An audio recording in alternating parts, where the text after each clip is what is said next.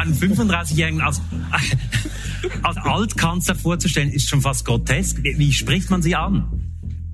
Also Herr Kurz ist perfekt, ja. Äh, Nicht nur im Schweizer Fernsehen wird darüber gewitzelt, dass ein Ex-Bundeskanzler mit 35 in Politpension geht. Klar, das ist weltweit wohl doch eher selten.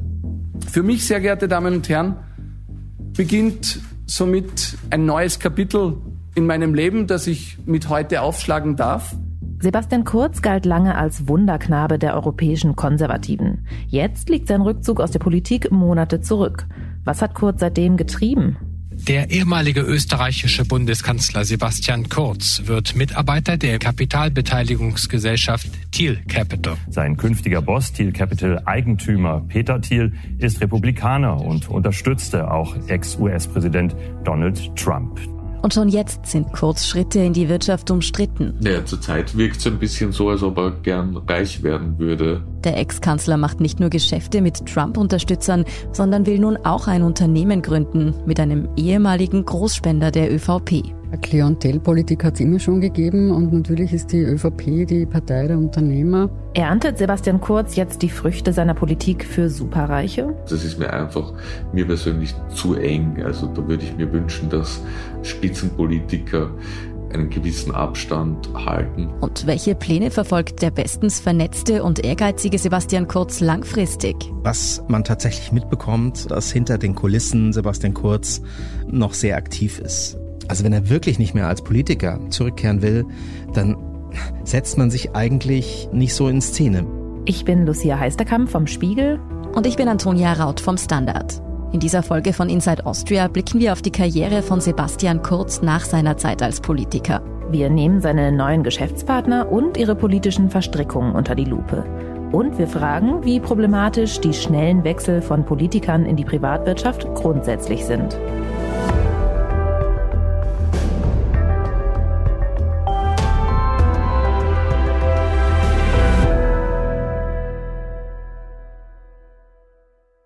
Vorab noch ein Hinweis. Meine Kollegin Antonia Raut vom Standard kennen Sie vielleicht schon. Wir haben hier bereits mehrere Folgen zusammen moderiert und Antonia wird ab jetzt für einige Zeit die Rolle von Scholt Wilhelm einnehmen, der nämlich für ein halbes Jahr in Elternzeit geht. Wir wünschen ihm dafür natürlich alles Gute und ich freue mich auf die neue Aufgabe.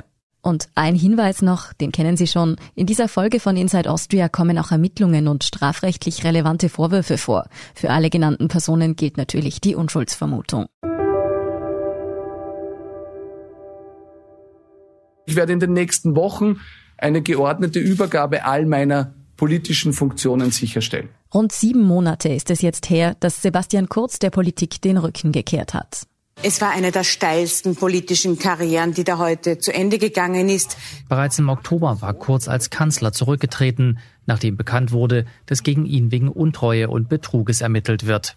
Österreich war davor von schweren Korruptionsvorwürfen gegen die ÖVP erschüttert worden. Anfang Oktober gab es diese Hausdurchsuchungen unter anderem im Kanzleramt, in der Parteizentrale, im engsten Umfeld von Kurz. Das ist unser Kollege Oliver Dasgupta. Sie kennen ihn vielleicht schon aus früheren Folgen von Inside Austria. Er berichtet für Standard und Spiegel über die kleinen und großen Skandale der österreichischen Innenpolitik. Im Zentrum der Ereignisse, die Kurz zu Fall gebracht haben, steht die sogenannte Inseratenaffäre. Die war ja hier im Podcast auch schon öfter mal Thema. Für die Öffentlichkeit ist damals klar, der Druck der Ermittlungen ist zu groß geworden. Sebastian Kurz selbst nennt zu diesem Zeitpunkt aber vor allem persönliche Gründe für seinen kompletten Rückzug aus der Politik. Er begründete dies mit der Geburt seines Sohnes Konstantin. Er möchte mehr Zeit mit der Familie verbringen. Bevor ich dann auch persönlich im neuen Jahr beruflich mich neuen Aufgaben widmen werde. Allzu lange dauert Kurz Elternzeit allerdings nicht an. Schon bald brodelt es in der Gerüchteküche, wer sich diesen bestens vernetzten, blutjungen Politprofi ins Boot holen will. Es gab dann eine Zeit lang Rätselraten. Was macht Kurz? Wird er, das war zum Beispiel ein Gerücht, von dem Schwiegersohn von Donald Trump, dem ehemaligen US-Präsidenten, engagiert. Das hat sich als falsch herausgestellt. Allerdings die Trump-Nähe seines neuen Arbeitgebers, die ist tatsächlich vorhanden. Schon Ende Dezember wird bekannt, dass Sebastian Kurz in Zukunft für einen Geschäftsmann namens Peter Thiel arbeiten wird. Peter Thiel ist ein amerikanischer, in Deutschland geborener Investmentbanker, Investor und Politikaffiner, wenn man so sagen will. Unternehmer. Das ist Renate Graber. Sie berichtet für den Standard über die Verstrickungen von Politik und Wirtschaft. Und dieser Peter Thiel ist ein Paradebeispiel für ihr Fachgebiet. Ein Unternehmer, der sich auch politisch stark einbringt. We're voting for Trump because we judge the leadership of our country to have failed. Peter Thiel hat Donald Trump nicht nur mit mitreißenden Reden unterstützt, er soll auch mehrere Millionen für seinen Wahlkampf gespendet haben. Sein Vermögen hat er im Silicon Valley, im Tech-Zentrum an der US-amerikanischen Westküste gemacht. Er hat PayPal gegründet mit einem Kollegen und hat das dann 2002 auch an die Börse gebracht. Also das ist das Unternehmen, hinter dem man Zahlungstransaktionen sehr schnell tätigen kann. Und Thiel war auch einer der ersten, wenn nicht überhaupt der erste externe Geldgeber für Facebook. Heute gehört Peter Thiel außerdem das Unternehmen Palantir, benannt nach den sehenden Steinen aus Herr der Ringe. Wenn Sie die Saga kennen, dann wissen Sie vielleicht, das sind Objekte, die wie Wahrsagekugeln aussehen und damit beobachtet zum Beispiel der dunkle Herrscher Sauron Mittelerde. Und der Name für Thiels Unternehmen ist passend gewählt. Mit seiner Überwachungssoftware unterstützt Palantir Regierungen bei Geheimdiensttätigkeiten und Terrorbekämpfung. Es gibt aber auch viel Kritik an Palantir. Datenschutzbedenken und der fragwürdige Einsatz der Technologie, zum Beispiel bei der Verfolgung von irregulären Migrantinnen. Sebastian Kurz hat allerdings nicht bei Palantir angeheuert, sondern bei einem anderen Unternehmen von Peter Thiel. Das ist bei Thiel Capital. Er arbeitet dort als sogenannter Global Strategist. Also das ist jemand, der wahrscheinlich seine Netzwerke zur Verfügung stellt, viel herumreist und Kontakte legt, Kontakte knüpft. Wie so oft, wenn Unternehmen sich Spitzenpolitiker angeln, geht es also wahrscheinlich um deren Netzwerk. Ganz kurz zusammengefasst kann man sagen, man kauft sich damit das Telefonbuch, das Adressverzeichnis, das Handynummerverzeichnis von Leuten, die sehr gute Kontakte haben und vernetzt ist Sebastian Kurz ja, sehr gut. Laut unserem Kollegen Oliver Dasgupta sitzt Sebastian Kurz aber vermutlich nicht den lieben langen Tag zu Hause in Wien und telefoniert mit alten Parteifreunden. Kurz ist nämlich offenbar in letzter Zeit quasi ständig auf Achse. Was er genau macht, das ist von außen noch nicht wirklich so erkennbar. Er reist teilweise viel umher. Manchmal sollen auch seine Partnerin Susanne und das Baby dabei sein. Manchmal reist er auch alleine. Und man merkt ehrlich gesagt noch nicht so viel. Also warum Peter Thiel sich jetzt diesen Mann, diesen ehemaligen Regierungschef für sicherlich viel Geld engagiert hat, das ist noch nicht erkennbar. Zu 100 Prozent auszufüllen scheint Sebastian Kurz sein Job bei Peter Thiel tatsächlich nicht. Denn seit kurzem wissen wir von einem weiteren Projekt, an dem der Ex-Kanzler beteiligt sein soll. Das Unternehmen, das ist die AS hoch 2 oder AS Quadrat K Beteiligungs GmbH. Die wurde erst im Juni jetzt gegründet das Unternehmen gehört zu 100 Prozent Alexander Schütz. Jedenfalls ist es so im Firmenbuch eingetragen und noch so notiert. Und Geschäftsführerin ist Vera Regensburger. Vera Regensburger gehört zum Stammpersonal des Türkisen Projekts, also der Gruppe um Sebastian Kurz, die 2017 zuerst die Macht in der Partei und dann auch im Kanzleramt übernommen hat. Und Regensburger ist zwar zunächst in der Politik geblieben, zuletzt im Kanzleramt, ist dann allerdings ausgeschieden auf eigenen Wunsch. Und es gab so ein bisschen Rätselraten, was Vera Regensburger jetzt macht. Offensichtlich hat sie einfach wieder zu ihrem alten Chef gefunden. Sebastian Kurz und seine alte Parteifreundin sitzen jetzt also offenbar beide in diesem gerade erst gegründeten Unternehmen namens AS hoch 2K. Was genau das Unternehmen macht, ist noch nicht ganz klar. Es soll sich vor allem konzentrieren, hört man auf E-Health, also elektronische digitale Gesundheitsanwendungen. Das ist Fabian Schmidt. Er berichtet für den Standard über österreichische Innenpolitik, ganz speziell die jüngsten ÖVP-Skandale. Dass Kurz an dem Unternehmen beteiligt ist, das geht zwar bisher nicht aus dem Firmenbuch hervor, aber aus dem Namen. Denn AS hoch 2K steht für die Initialien von Alexander Schütz und Sebastian Kurz. Doch wer ist der Unternehmer, mit dem Sebastian Kurz nun beruflich neue Wege gehen will? Er ist Gründer und Vorstandsvorsitzender der C Quadrat Investment Group, einer der größten und erfolgreichsten europäischen Asset Manager. Ich liebe Risiko, weil mit riskanten Sachen kann man meistens auch viel Geld verdienen. So präsentiert sich Alexander Schütz in der TV-Show 2 Minuten 2 Millionen, die in Österreich auf dem Privatsender Puls 4 ausgestrahlt wird. Es ist dasselbe Format, das in Deutschland als die Höhle der Löwen bekannt ist. Junge Gründer und Unternehmerinnen können dort ihre Ideen präsentieren und erfolgreiche InvestorInnen, in Österreich unter anderem Alexander Schütz, davon überzeugen. Als risikofreudiger, innovativer Unternehmer, so inszeniert sich Alexander Schütz gerne. Aber er ist der Öffentlichkeit auch noch aus einer anderen Causa bekannt. Man kennt ihn auch noch aus anderen Zusammenhängen. Er hat korrespondiert mit dem damaligen Wirecard-Chef Markus Braun. Damals haben ja Journalisten der FT, also der Financial Times, investigative Geschichten geschrieben über Wirecard. Wir wissen, das Unternehmen ist in der Zwischenzeit zusammengebrochen. Der Wirecard-Skandal ist einer der komplexesten und unglaublichsten Wirtschaftskrimis, den die Welt in den letzten Jahren gesehen hat. Im Zentrum stehen die ehemaligen Vorstandsvorsitzenden Jan Masalek und Markus Braun. Und es sind noch immer ziemlich viele Fragen offen. An dieser Stelle sei dazu nur so viel gesagt. Mutmaßlich, und deswegen wird auch ermittelt, hat man einfach viele, viele Millionen Euro sozusagen erfundenen Geschäft. Und in einer dieser Korrespondenzen, in einer dieser Mitteilungen an Markus Braun hat Alexander Schütz damals geschrieben, er soll diese Journalisten ruhig fertig machen. Sinngemäß hat er so geschrieben, später sollte er sich dann dafür entschuldigen. Außerdem ist Alexander Schütz auch ehemaliges Mitglied im Aufsichtsrat der Deutschen Bank. Das war eine sehr wichtige und mächtige Position. Diese Position musste Schütz wegen seiner Verwicklungen in den Wirecard-Skandal aufgeben.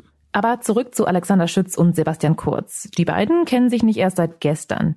Ihre Wege haben sich schon vor mindestens fünf Jahren zum ersten Mal gekreuzt. Er war Großspender für die ÖVP. Im Jahr 2017 hat er 40.000 Euro und im Jahr 2018 hat er 45.000 Euro für die ÖVP des späteren Obmanns Sebastian Kurz springen lassen. Schütz Spendentätigkeit ist der Hauptgrund, weshalb die Unternehmensgründung zwischen ihm und Kurz viel Kritik erntet. Aber dazu kommen wir gleich. Es gibt nämlich noch mehr Verstrickungen. Nicht nur Kurz und Schütz kennen sich schon länger. Und gleich zu Beginn unserer 10 vor 8 Sendung haben wir exklusiv das erste Interview mit Bundeskanzler Sebastian Kurz geführt von Express-Herausgeberin Eva Schütz. Eva Schütz ist die Ehefrau von Alexander Schütz.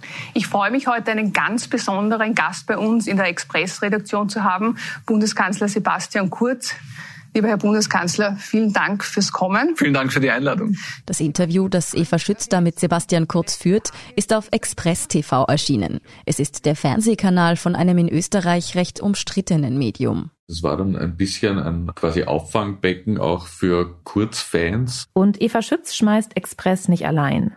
Als Chefredakteur und auch als Mitinvestor der Richard Schmidt, der von Strache im Ibiza-Video so gelobt worden war. Und das ist schon sehr ein krawalliges Medium, das sehr kontroverse Kommentare und auch Inhalte publiziert. Das Kampagnen fährt jetzt gerade besonders stark gegen die grünen Ministerinnen Alma Sadic und gegen Leonore Gewessler.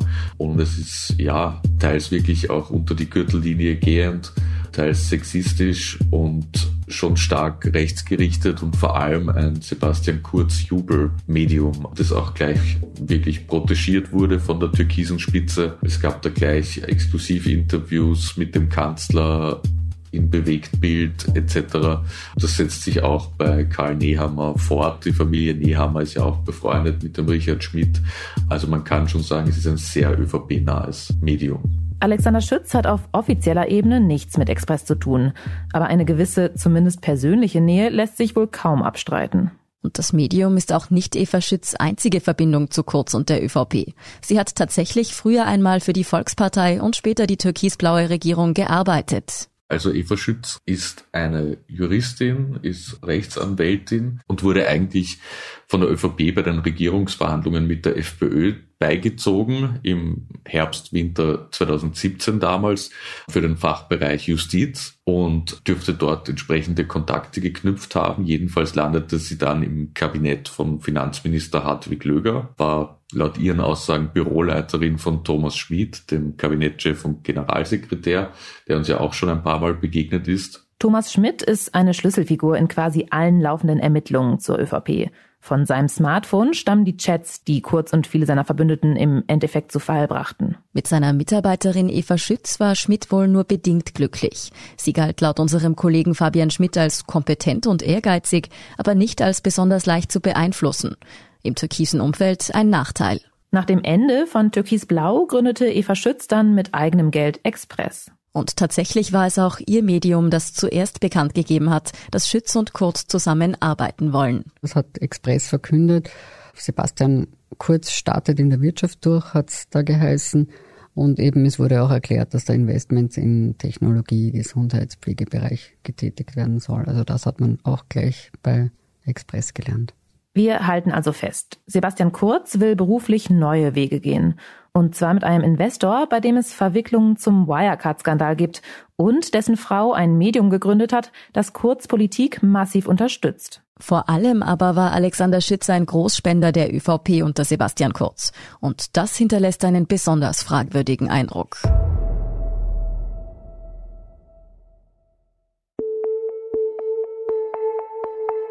Wenn wir jetzt darüber sprechen, warum diese neue Geschäftsbeziehung so problematisch ist, dann muss man wissen, dass Großspenden in der ÖVP nicht gerade die Ausnahme sind. Schütz war quasi ein kleiner Großspender.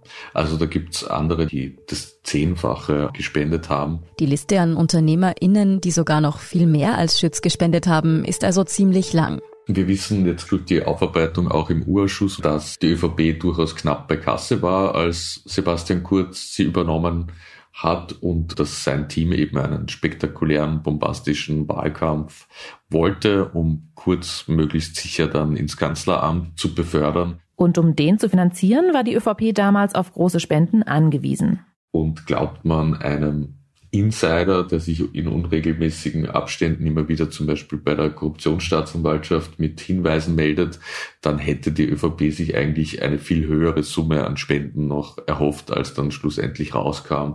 Aber selbst da hat man 2017 in Millionenhöhe Spenden gesammelt. Die Geldgeber, das waren vor allem private Investoren, eben Geschäftsleute wie Alexander Schütz. Und wenn Sie sich jetzt fragen, warum die so spendabel waren, dann haben Sie vielleicht genau wie wir schon die Vermutung, dass da nicht allein Generosität oder Begeisterung für Sebastian Kurz dahinter steckte. Naja, Klientelpolitik hat es immer schon gegeben und natürlich ist die ÖVP die Partei der Unternehmer. Man kann das, was unsere Kollegin Renate Graber sagt, noch etwas weiterführen.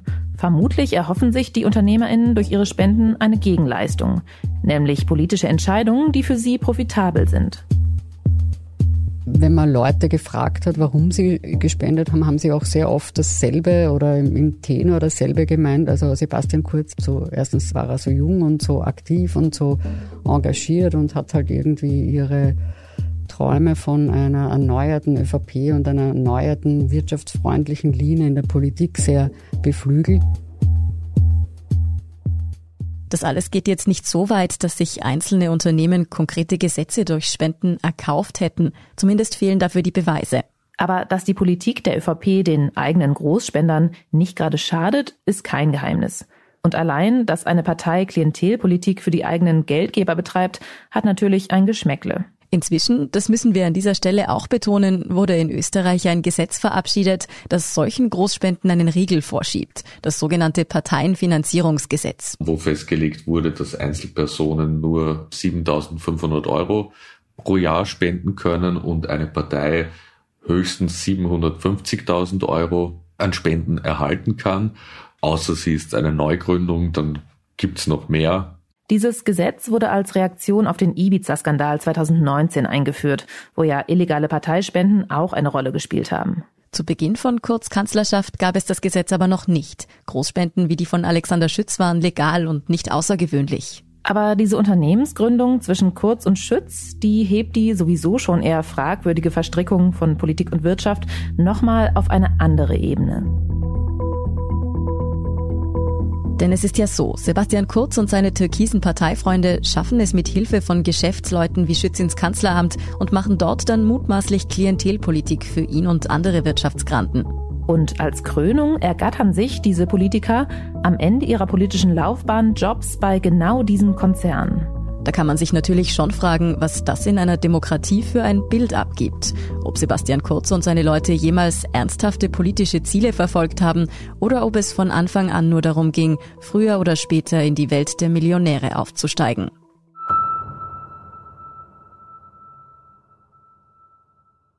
Sebastian Kurz ist jedenfalls nicht der einzige Türkise, der so einen fragwürdigen Karrieresprung hingelegt hat. Also es gibt den ehemaligen Generalsekretär Axel Melchior, der in ein Unternehmen der IGO-Gruppe gewechselt ist. Dahinter steht die Familie Ortner und da gab es ja auch sehr viele Spenden.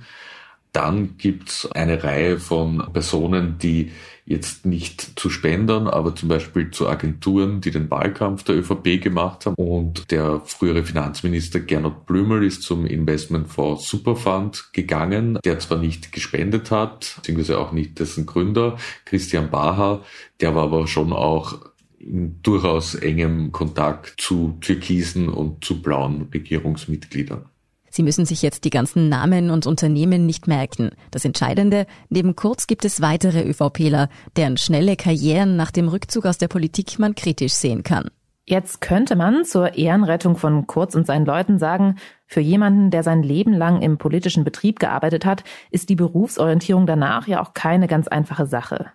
Wenn jemand schon Anwalt war, beziehungsweise jemand in der Landwirtschaft oder jemand Lehrerin war, dann kann man natürlich in diese Positionen zurückkehren. Aber wenn man so nichts gelernt hat, also wenn man Matura hat und sonst keine weitere Ausbildung hat, ist man ja nicht prädestiniert für einen bestimmten Job. Das war bei Sebastian Kurz zum Beispiel so.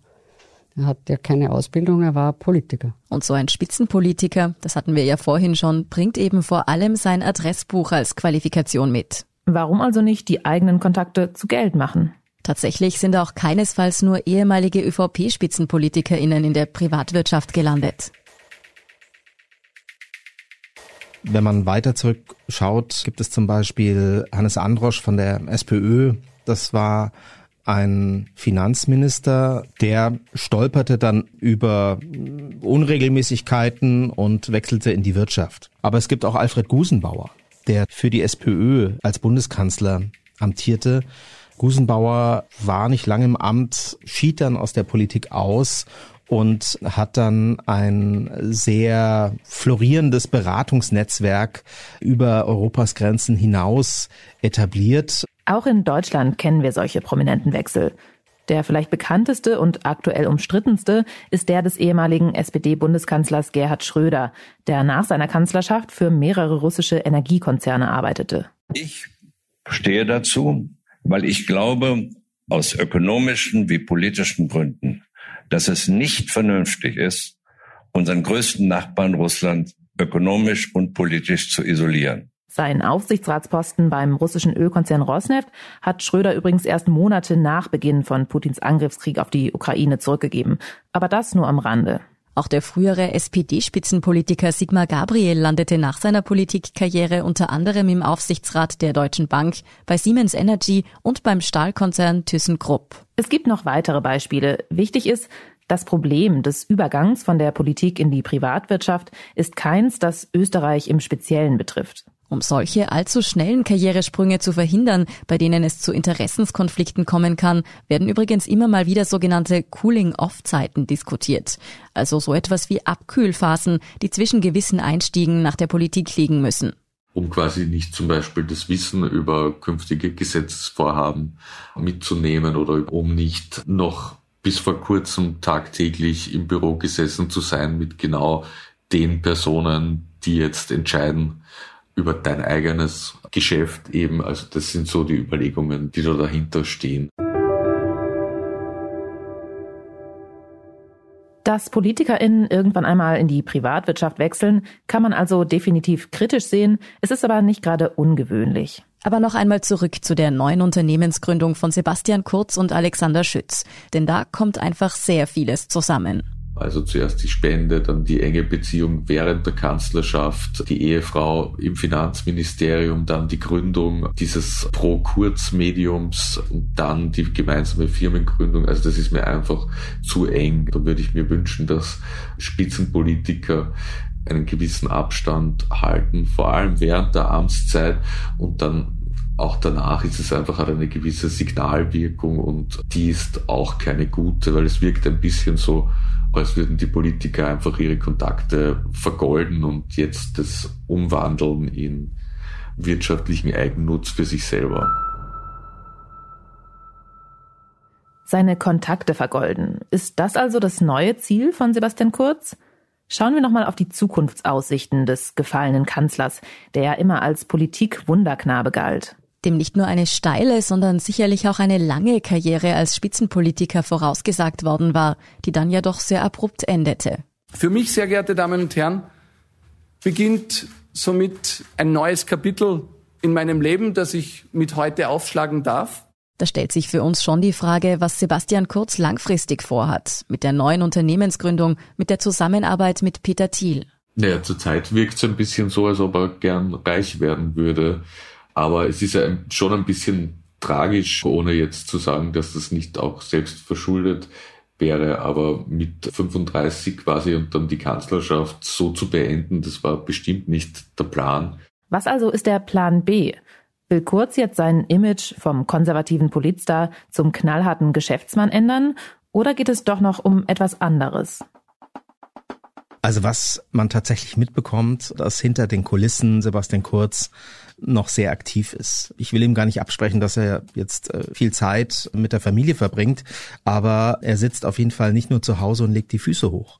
Er ist nicht nur oft auf Reisen. Sebastian Kurz pflegt auch Kontakte, knüpft Kontakte neu. Teilweise kriegt man da was mit. Und was unser Kollege Oliver Dasgupta da mitkriegt, sind nicht nur Kontakte zu alten Parteifreunden und Freundinnen, die Kurz offenbar sorgsam pflegt, sondern auch solche über Parteigrenzen hinaus. Es wird von Treffen berichtet in Bars und Restaurants von Wiener Edelhotels, also dort, wo sich sonst eher Touristen tummeln, aber weniger Einheimische und schon gar keine Journalisten. Treffen im Verborgenen sind das eine. Das andere sind die öffentlichen Auftritte von Sebastian Kurz. Die nehmen, nachdem es zuerst recht still um ihn war, jetzt auch wieder zu. Interviews wie hier mit dem Sender Servus TV, die zwar nicht gerade vor Inhalt strotzen, wo sich Kurz aber gezielt medial präsentiert. Im Leben ist es immer so, dass wenn gewisse Fenster aufgehen, kann man sich entscheiden, wie man abbiegt. Und man trifft tagtäglich Entscheidungen und die führen dazu, dass man einen eigenen Weg geht und natürlich andere Wege, die es vielleicht auch hätte geben können, ähm, dadurch einem verwehrt bleiben. Und dann gab es dann noch den Auftritt von Kurz beim ÖVP-Parteitag Mitte Mai als sein Nachfolger Karl Nehammer auch offiziell zum Parteichef gekürt wurde, da hat er sich medial dann schon relativ breit gemacht. Und manche sagen, nicht ganz zu Unrecht, er habe ihm medial die Schau gestohlen. Dass es Sebastian Kurz bei all dieser Inszenierung wirklich nur um seine Karriere in der Privatwirtschaft geht, das nehmen ihm offenbar nicht alle ab. Dazu wabern regelmäßig Gerüchte, durch die Wiener politmediale Blase über eine mögliche Rückkehr von Sebastian Kurz in die politische Arena. In seiner ehemaligen Partei wären jedenfalls einige sicherlich ganz glücklich, wenn der einstige Shining Star zurückkehren würde. Es macht sich innerhalb der ÖVP eine gewisse Kurznostalgie breit. Die ÖVP steht aktuell bei ungefähr 20 Prozent, also sie ist fast halbiert und in diese Stimmung hinein wird natürlich auch die Zeit von Sebastian Kurz verklärt. Also gibt es irgendwann doch noch ein politisches Comeback von Sebastian Kurz? Er selbst sagt offiziell und inoffiziell nein, hat er nicht vor, will er nicht. Er hat sich jetzt einfach entschieden, neuer Lebensabschnitt. Das wirkt auch sehr glaubwürdig. Auf der anderen Seite gibt es Leute, die eben auf diese punktuell, aber wirkmächtige mediale Präsenz hinweisen und beispielsweise auch auf ein Buchprojekt, äh, was er mit einer bekannten Journalistin der Kronenzeitung vorhat. Also wenn er wirklich nicht mehr als Politiker zurückkehren will, dann setzt man sich eigentlich nicht so in Szene. Außer wenn man das Eigenmarketing maximieren will auf Kosten auch der alten Partei. Wo genau Kurz in den nächsten zehn Jahren hin will mit seinen neuen Wirtschaftsverbindungen und Projekten, das ist zurzeit noch nicht wirklich erkennbar. Aber er hat seine Karriere in der Privatwirtschaft ja auch gerade erst begonnen. Vielleicht will er sich einfach alle Türen offen halten. Mit Peter Thiel und Alexander Schütz hat er jedenfalls mal wieder mächtige Verbündete gefunden. Und sagen wir mal so, ausschließen würden wir bei diesem Ex-Kanzler vermutlich gar nichts mehr. Eines ist jedenfalls klar, egal welche Wege er noch einschlägt, dieser Mann, der uns im Podcast schon so oft beschäftigt hat, der wird sicherlich auch noch weiter Thema bleiben und ja, vielleicht auch noch für die eine oder andere Überraschung sorgen.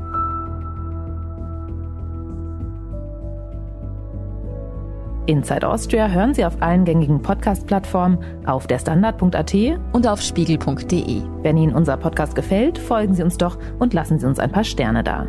Kritik, Feedback oder Vorschläge zum Podcast wie immer gerne an insideaustria.spiegel.de oder an podcast.derstandard.at. Unsere journalistische Arbeit können Sie am besten mit einem Abonnement unterstützen.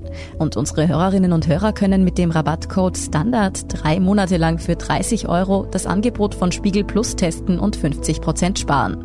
Alle Infos dazu finden Sie auf spiegel.de slash der Standard. Alle Links und Infos stehen wie immer auch in den Shownotes zu dieser Folge. Danke fürs Zuhören und allen, die auch hinter den Kulissen an diesem Podcast mitwirken. Das waren diesmal vor allem Ola Reismann und Christoph Grubitz. Ich bin Lucia Heisterkamp. Ich bin Antonia Raut. Wir sagen Tschüss und Baba.